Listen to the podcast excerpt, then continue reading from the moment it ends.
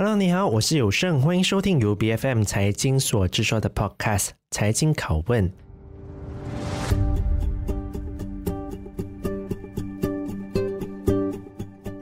那么，经过了几十年的发展哦，其实我国太阳能产业已经是进入了成熟期。而创立于二零一三年的太阳能厂商 Sunmiden 经过了多年的技术的沉淀，如今已经成为我国数一数二提供大型太阳能站建设项目的供应商之一哦。再配合整体国家能源转型的计划，其实公司的业务说得上是蓬勃发展的。我会这么说也不是没有理由的，因为截至三月底为止，公司的净利润便达到了四百多万令吉。而去年同期的一百多万令吉左右相比哦，几乎是翻了三倍。但随着越来越多的竞争者加入，到底 Samiden 要怎么样去保住他们在大马市场的份额呢？我们今天很高兴有 Samiden 的常务董事周佩仪到我们的节目当中来跟我们聊聊公司要怎么样在这么竞争的环境中寻找出路。让我们来欢迎他，佩仪你好。啊，你好。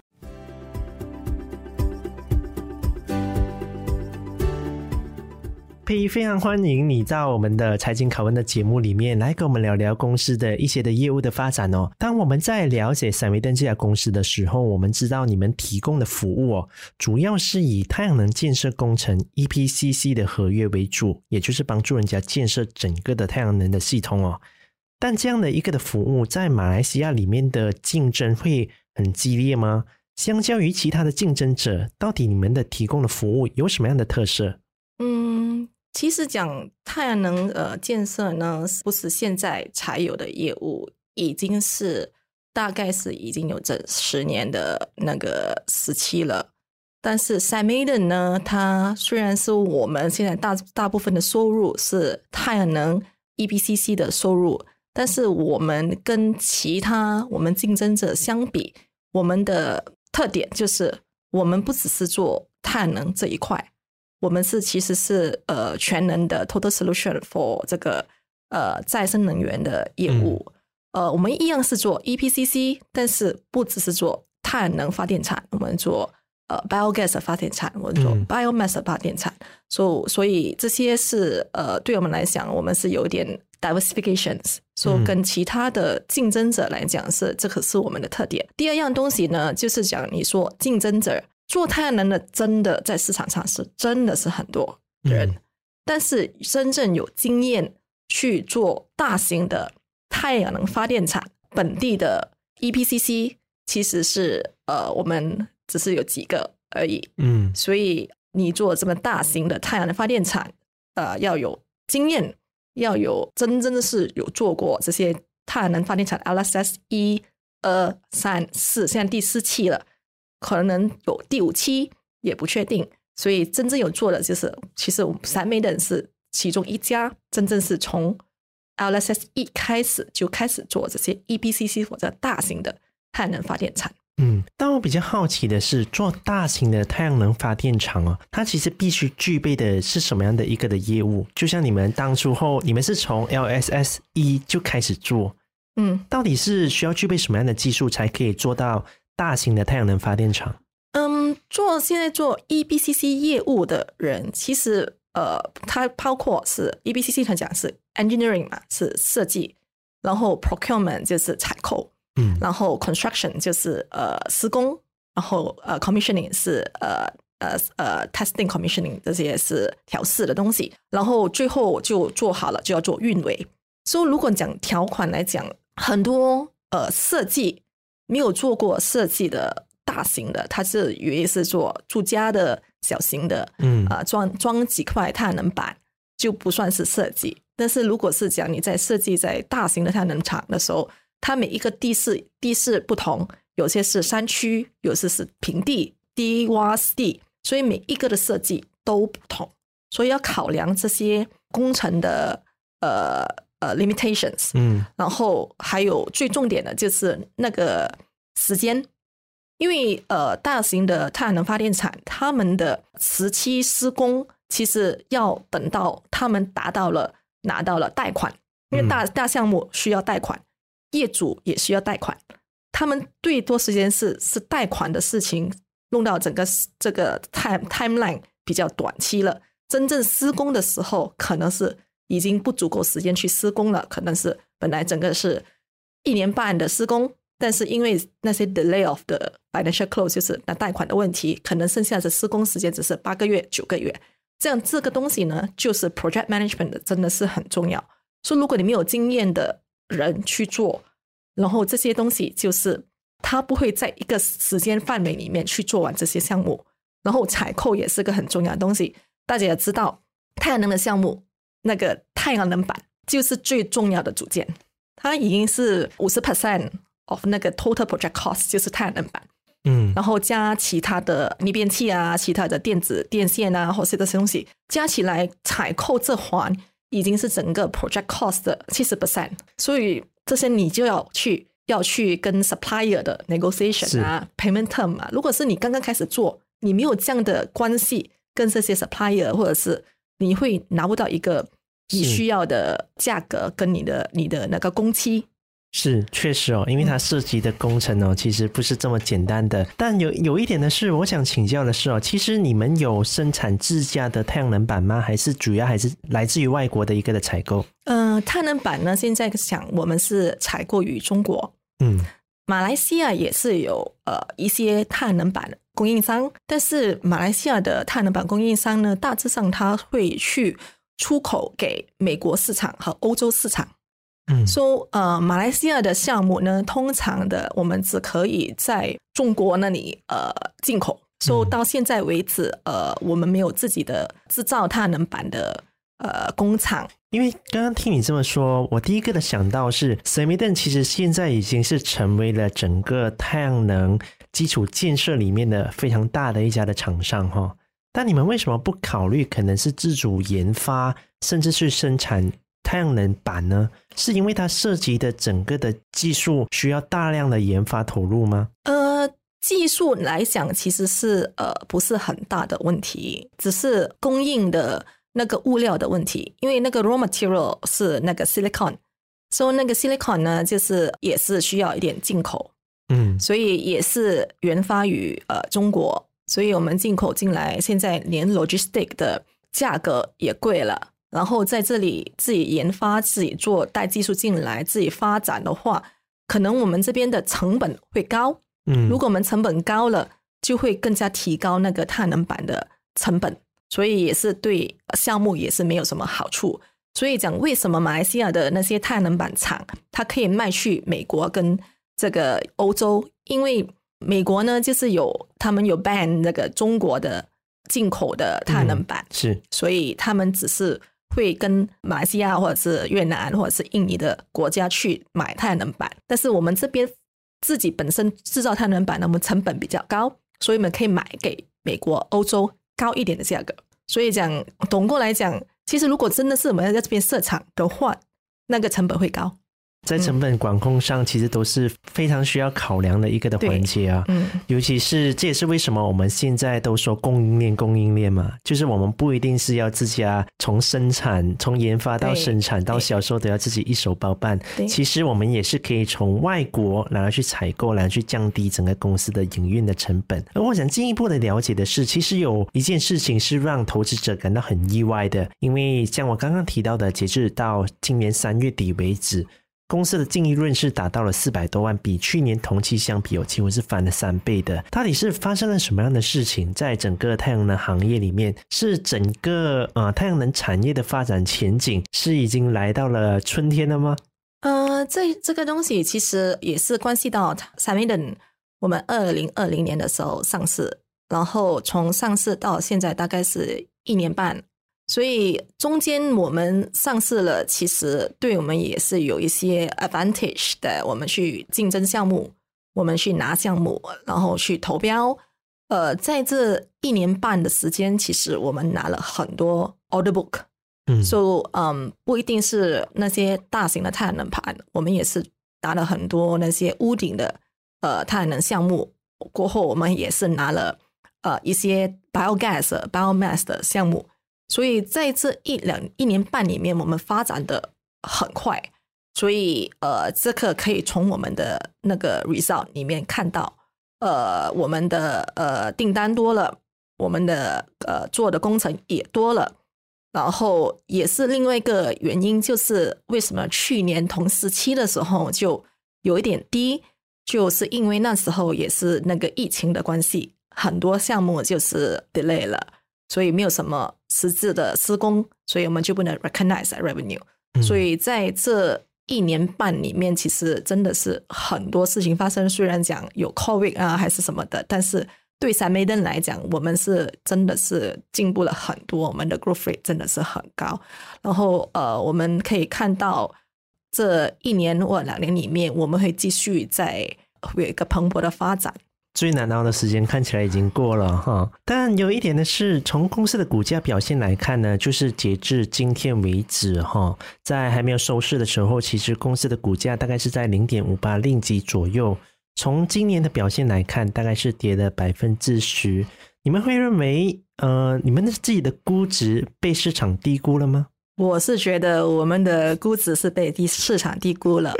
可能真的是市场呃，这个最近全全球的问题，呃，美国市场还是中国市场还是整全问题是统治上股票全部是大致上是大跌的，嗯，但是对我们来讲，虽然呃低估了，但是我们也是会继续努力，然后我们会用我们成绩来为股民呃讲，真的是我们是在蓬勃的发展。所以，呃，这些东西就是股民他们要自己去去衡量，对我们的成绩是要有一个信心啦。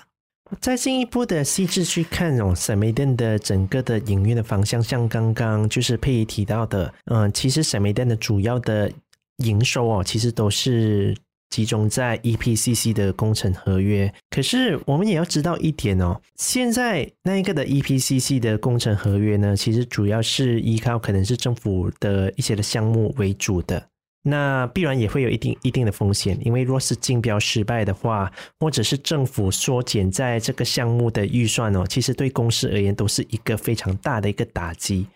你们是怎么去看待这个问题的？嗯，可以讲，呃，我们去年或者是前年，我们九十九 percent 的那个呃那个 revenue 是其实是从那个大型的太阳能项目，是，是统称是 LSS，是政府发布的。嗯，但是你可以看，我们从今年起二零二二年的，我们其实不是九十个 percent 是 LSS 的，我们其实是我们的成绩现在所说的是其实是。大概有七十个 percent 是从那个 CNI，就是我们的屋顶的项目，嗯、那些是私人呃工厂投资的，不是 LSS 的项目。LSS 的项目来是好像很 seasonal 的，就是有一段时间的。你在可能因为现在去年的就是 LSS 二啊，前年的是 LSS 二、LSS 三的项目，项目已经是大致上已经是做完了。但是今年开始，LSS 四项目已经是投标的，已经中标了。但是施工其实大部分的工程都还没开始施工。嗯，但是我们 Samedan 有一个项目都已经开始施工了，但是它的 so called 它的 revenue 其实是在下个季度，就是这个季度会呃进我们的账里面。但是如果你讲到第三个 quarter 的 result 来讲，其实大部分是从屋顶的项目，所以就是可以看来讲，是我们已经开始。转移了，不是注重在屋顶的，呃，注重在大型的太阳能项目。还 on top of that 就是我们也是有做 biogas 和 biomass 的项目。嗯，这些项目呢，就是不是 depends 在这些 outlets 的竞标。嗯、这些项目呢，就是从他们是会有两三年的施工期。嗯，然后还有它是 under 那个 feed-in tariff。feed-in tariff 呢，就是 SEDA 出来的那个补贴的，它每一年都会有新的 quota 出来。不算好像 LSS 就出了一次，就等一年两年过后才竞标。是，所以总括来讲，我们是逐步去 diversify 我们的，不要只是 depends on 那个只是 LSS 而已。嗯、所以这些是慢慢我们在在在专注做的东西。除了这些，我们也是在外国发展。我们用我们在马来西亚做项目的经验，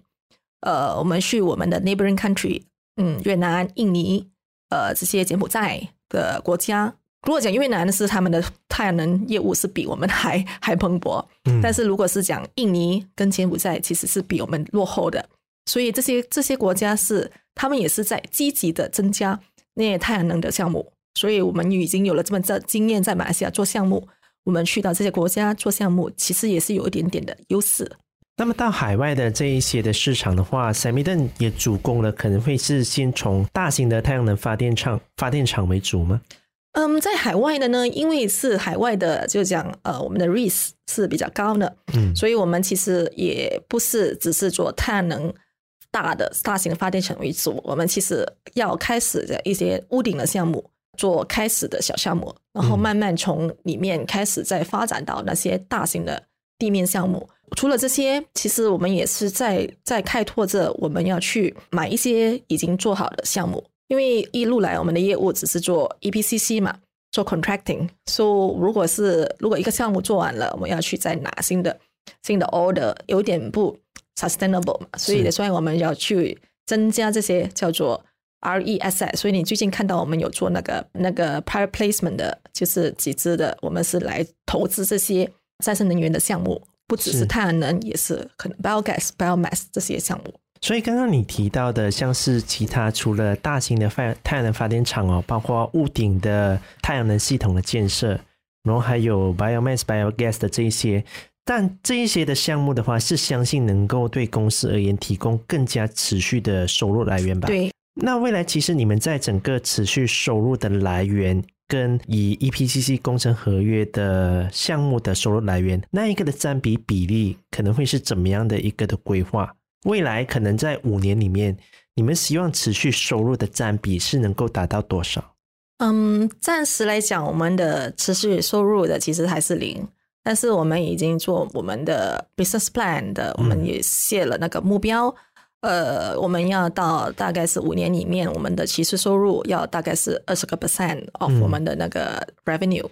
所以这个就是在五年里面的目标。所以我们也是有我们的团队在积极着去开发项目，在积极着是去去呃并购项目，然后还在研究一些项目。但是毕竟我们是 EBCC 的出身嘛，说我们看项目呢的角度是有一点严苛。所以我们会选一些比较好的，不是比较 technicals 的的好的项目来投资。所以我们那些 due diligence 是做的比较严严一点。所以你会看到，如果我们想要买项目，是我们的我们 process 会长了一点点，因为我们知道太多了，所以我们的那个 due D 会做的比较 detail 了。嗯，严的话是好的，因为代表你们更加注重了它产生的那一个的收益到底是怎么样的嘛？对。对但同时候，当你们在海外拓展市场的时候哦，我们都大概都很清楚，其实中国是最大的太阳能板的生产商，包括你们刚刚也有提到，你们是向他们采购的，嗯、甚至也有一些的公司哦，可能中国的一些的太阳能的厂商也是有做大型的太阳能发电厂。你们其实是怎么去看待来自于中国业者的竞争？像是你们是把将你们的业务发展到越南、柬埔寨跟印尼。你们有遭受到可能来自于中国竞争的压力吗？中国呢，他们也是有发展到这些叫做呃亚太国家，嗯嗯，但是中国呢，他们要去呃这些国家去做项目，然后去去呃投项目呢，他们会想往比较大型的项目，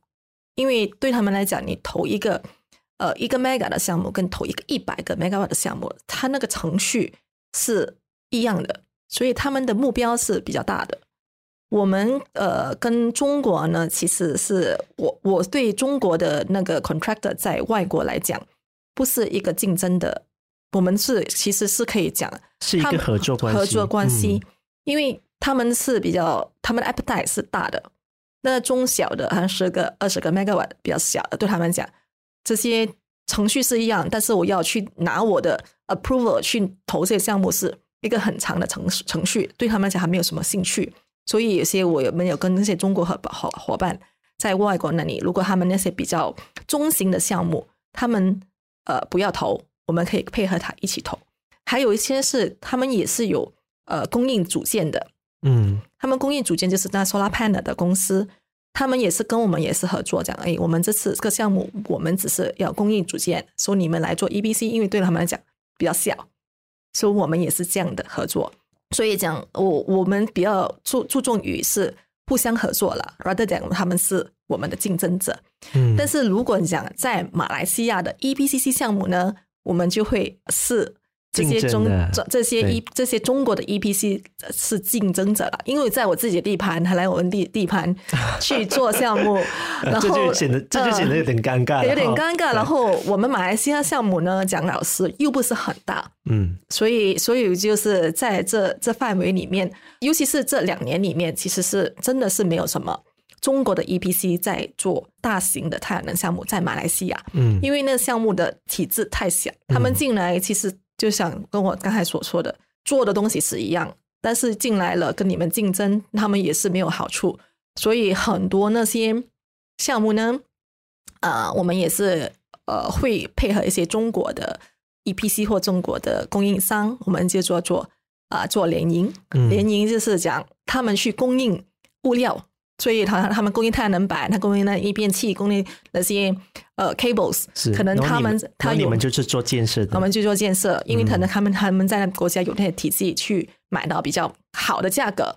对于我们来讲，其实是一个合作的关系。从你的那一个的跟我们谈关于中国的业者的时候，我感受到的是，其实你们更像是竞争又合作的这样的一个的关系哈。但我们也看来一个。最近发生的一件事情，其实也是相当有趣的，也就是美国之前呢就正式宣布对东南亚的四个国家，包括我国在内，就是呃采购太阳能的组件是给予二十四个月的关税豁免。其实对于你们而言呢，这会是一个很大的一个机遇吗？我们能够在美国市场那边开拓一个怎么样的一个市场？呃，其实对我们来讲，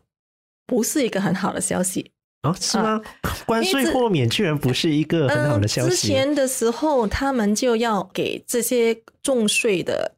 太阳能板去中国太阳能板去要很重的税务。然后，如果马来西亚的板去那边没有税务，他会跟马来西亚买板，跟印尼买板。然后就是那时候公布了，所以就有一个很大的呃 reaction in market。嗯，他就是讲马来西亚的版去了那边不呃不能再卖去那边，然后我就很其实我们蛮开心的，因为如果是他不能卖去美国，他可以买卖给马来西亚嘛。马来西亚也是有很多项目，因为现在我们做的项目我们要跟中国去采购，嗯，呃，价格一是一个事情，然后那个 logistic 又是一个事情，因为那个现在运费也很高嘛，然后也是很多。时候是要等等船期啊这些东西，所以如果是讲马来西亚的，或者是在越南的，或者是印尼的厂，它都不能卖美国了，只是可以卖在这个自己的国家里面，它的价格会可能会跟中国给我们的价格是大概会一样的，嗯，因为现在马来西亚的太阳能厂，它不要愿意卖给我们，因为它可以卖去美国一个高一点的价格，是，所以那时候我是觉得，诶，这样也也不错，我们可以跟马来西亚厂去买太阳能板，但是。嗯最近他又因为美国那里，如果是他要种的税的话，他就很难就买到组件了，因为中国又不能买，马来西亚又不能买，这样泰国又不能买，这样他们就他们的那再生能源的项目就全部都要停了嘛。嗯，对他们来讲，他们也是要 push 这个 zero carbon 的东西在几年内做完，所以就是给了这个二十四个月的。呃，免税期就是好像跟之前一样，也是没有税就进去，所以马来西亚的的厂可以卖进去，跟没有税的，但是价格会高一点，比中国市场卖的高一点，嗯、所以我就想他们就会拿那个货，所以对我们来讲，其实是没有一个不算是一个好消息了。是因为在整个采购的项目里面呢，它会影响到整个价格的调整方面都会出现很大的一个的变化。但我想在既然谈到了价格，我想再进一步了解，因为毕竟现在是有很严重的通膨的问题。我相信像你们在做制造的话，你们更加可以感受到这个的通膨的问题是很压力的。嗯，你可以你可不可以跟我们聊聊这样的一个的通膨问题，其实怎么样冲击整个太阳能的行业？你们有很明显的感受到？在太阳能的采购方面，原物料其实都有涨价的现象吗？你们是怎么去应付这样的问题啊？通膨的的的情况呢，不只是发生在太阳能业务里面，嗯，其实是整个 construction 的，你做做屋的建造的全部 construction 都是有这个问题。说、so, 呃，你讲 material cost increase，不只是太阳能板的 material cost increase，其实其他的那些 material cost 也是 increase。但是这个问题呢，是其实冲击整个市场的。对你如果讲针对只太阳能业务来讲，呃，可能会在这年一年或者是呃去年拿下的项目，这年拿下的项目里面会有点冲击，因为你的价格是可能是五六个月前或三四个月前定下的价格，然后它突然间有这样的通膨出来，就会可能对你的那些 profit 会有一点影响。但是对我来讲，我的想法就不同。其实对我来讲，其实这个东西呢，其实是一个好的现象，因为之前就一直觉得太阳能是一个便宜的能源，嗯，便宜的能源。但是我们叫的 green energy，它不应该是便宜的能源，嗯，它应该是一个干净，但是也是要 reasonable 的的那个价格去产生这个能源的。你就看到很像现在的。最主要这个通膨是因为那些呃打仗的事情，然后那些 oil 的 price、fuel price 全部是提高了，那个就是一个很大的呃冲击嘛。你的你的油价提高了，所以去成本提高了，所以你产生那些呃物料也提高了。那个原资是在哪里？其实在油价提高，所以油价其实是一个不是一个再生能源的。所以如果是你看回整个 supply chain 来讲。如果这样一条一条油价提提高，那个太阳能的发电的成本提高，然后买电的人应该也是要提高它的价格，不应该买电买一个很低的价格去买这个太阳能电或者再生能源电，它应该给一点点 premium 给这些电，这样这项目做起来就很有意思，然后就会比较持续性，因为你讲。为什么这样多人去做太阳能？因为那个太阳是持续性的，你整天都有太阳，你的太阳不会因为啊、呃、通膨太阳起价，不会。对，油价就是会这个情况，打仗了、嗯、油价起，嗯，所以整个能源都起价，只是马来西亚的能源一直在 subsidize，它没有起。但是你看我们去新加坡，汽油又起，电费又起，只是我们一个 neighboring country 就可以看到很很 significant 那个通膨在那里，马来西亚还是。呃，政府还是在支持着这个东西，所以我们的通膨没有看到这么明显。是，确实啊。嗯，像刚刚你提到的，就是太阳能可能会是一个解决通膨问题的，诶，可能是一个还蛮关键的一个的技术。那我们聊了这么多公司的一个业务，我们也来看一下公司上市之后的一些的规划，还有一些的转变。好了，其实公司在二零零零年上市，其实都有一段时间的嘛，几乎都将近两年了。呃，目前你们还是在创业板里面。对，那其实你们有没有考虑过转主板呢？嗯，这些当然是在我们的那个，我们开始进去创业板，也是有个目标，也是要去主板。嗯，如果我们可以达到的那些 requirements 呢，我们当然是会去转这个主板。是有预设，可能会是在几年内想要达到这样的目标，呃，应该是这近两年里面会达到这个目标吧。嗯，看起来投资者就会相当高兴的哈。嗯、那在其实接下来未来四到五年里面，其实到底投资者能够期待 Ceradan 这家公司会迎来什么样的改变？你们在接下来四到五年里面有什么样的一些的计划是想跟投资者分享的呢？嗯，我们从上市到现在是跟上游已经提到，我们是上市之前或者是上市一年里面都是主要是做那个太阳能的 EPCC 的嗯。呃项目。嗯，然后其实我们的目标其实一开始我创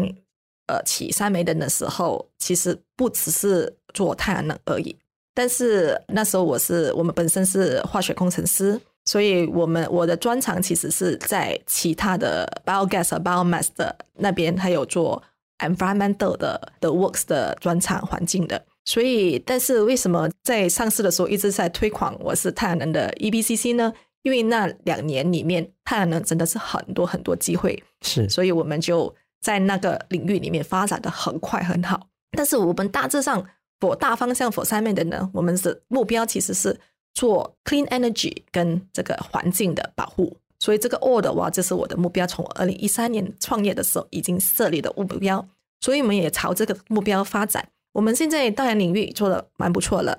呃，再生能源领领域也是做的蛮不错。我们一直在有一点要做跟着大势的转变，因为这些能源的转变是很快的，嗯，它有很多新的技术出来，我们要跟随这个 environment 的。去 change 我们的东西的目标，但是总括来讲，我们也是要设立目标，是做一个全能的 clean energy 的公司。是除了做 EPCC 业务，我们也是跟他要讲，我们要做这个持续性、持续性的收入的业务，就是投项目或者是发展这些 RES 的项目。然后还有我们发展去呃外国。然后其实除了这些，其实我们也在做着这些比较小，但是还不是很很大的。我们做 energy efficiency 也是跟、嗯、跟干净能源的有些对接东西。所以嗯，还有还是做那些呃 waste to energy，这些也是我的 core competency、嗯。这些东西是一路来我们也是在继续的在做，然后等待机会来的时候、嗯、投标也是有些投标我们也是在在在投着。所以整个过来讲，这几年里面，五年里面，我们觉我们会从呃一个太阳能 EBCC 的转型去一个全能的能源呃公司，是干净能源公司。是从你的言论来看啊，我可以看得出你们是还蛮有野心的。那你们会有考虑，可能是做可能类似于。可能 EV 的充电站，或者是 EV 的电池这样的一个东西吗？既然你们是目标就是要做再生能源这一块的话，这些事其实也是在我们的呃呃，不是计划了，其实我们也是做了一些呃调研的嗯东西了，嗯、呃有在在进展着，然后呃我们也有我们的研究团队在做这个研究，然后就是只是现在是市场的 EV 呢，现在是没有还没有那个市场，嗯。嗯。你如果讲我们我们的呃，好像我们邻邻居泰国其实比我们快 EV 这块，然后新加坡也比我们的快很多，因为是 supply and demand 嘛。如果是你没有那个 EV 的车，你很多 EV 站也是没有用嘛。所以这个是我们是跟政府的那个政策是一起去 grow，所以我们是等待机会。嗯啊，还有那些电池，电池也是一个是跟配合太阳能。的一个发展的一个领域，因为现在通常做的太阳能都是直接去 connect to grid 的，直接直接去 connect to TMB 啊这些 grid 的东西。嗯、但是很多大太阳只是早上七点到七点，晚上七点到晚上呢就是没有太阳了，就没有电了嘛。所以呃，现在是电池呢，就是可以 complement 太阳能的发电。你如果是发有存多了，你发电多了，你就存起来。晚上可以用，但是这个时候就是因为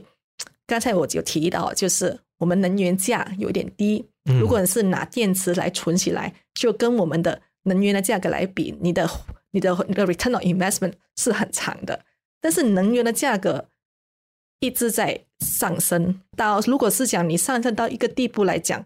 的那个电池存存存呃太阳能的，可以低过这些能源的涨价。就是变成很普遍了，是啊，所以这些东西也是我们在积极着，我们团队在研究，比较不是讲便宜，只是讲适合的技术可以在我们这边国家适合的用。然后电池呢，也是跟着那个呃 supply and demand 的需求，价格也是在调升。嗯，所以这些事其实不只是马来西亚的，我们在马来西亚的目标其实是全世界的。呃，目标，因为你如果是你储存有储存了，你的电就会比较 stable，不会讲会高上上下下，所以储存这个对那个我们的 grid 是一个很好的发展的，所以只是时间的问题。这这两年太多变化了，有打仗太多变化了，所以但是对于我们来讲是其实是机会，rather than 是一个、嗯、一个 threat。我们我们是这是机会，所以我们称中里面有项目继续做。有时间的时候就一直去研究什么可以带给我们几年后的收益，因为有些东西不是立刻做你就 return 的嘛。嗯，确实看起来哦，其实沈梅的哦，一切都准备就绪了，其实只是等着机会，又或者说白了点，其实都等着政府，其实也是加快脚步。推出更多的一些的项目，无论是在呃太阳能也好，其他再生能源的项目都好，或者是在 EV 的这一块，我们也是期待政府有更多具体的一些的项目来去推出来，让我们整体的再生能源的发展能够做得更好。那我们今天也是非常感谢沈眉登的常务董事周佩仪到我们的节目当中来跟我们分享公司未来的发展，谢谢你，谢谢。财经拷问是 B F M 财经制作的节目，你可以在财经财经 dot my 和 B F M 的网站以及各大 Podcast 平台收听我们的节目。这个节目财经拷问每逢星期三更新。对我们的节目有任何的意见，都可以 PM 到我们的脸书专业。我是谭友胜，我们下期见。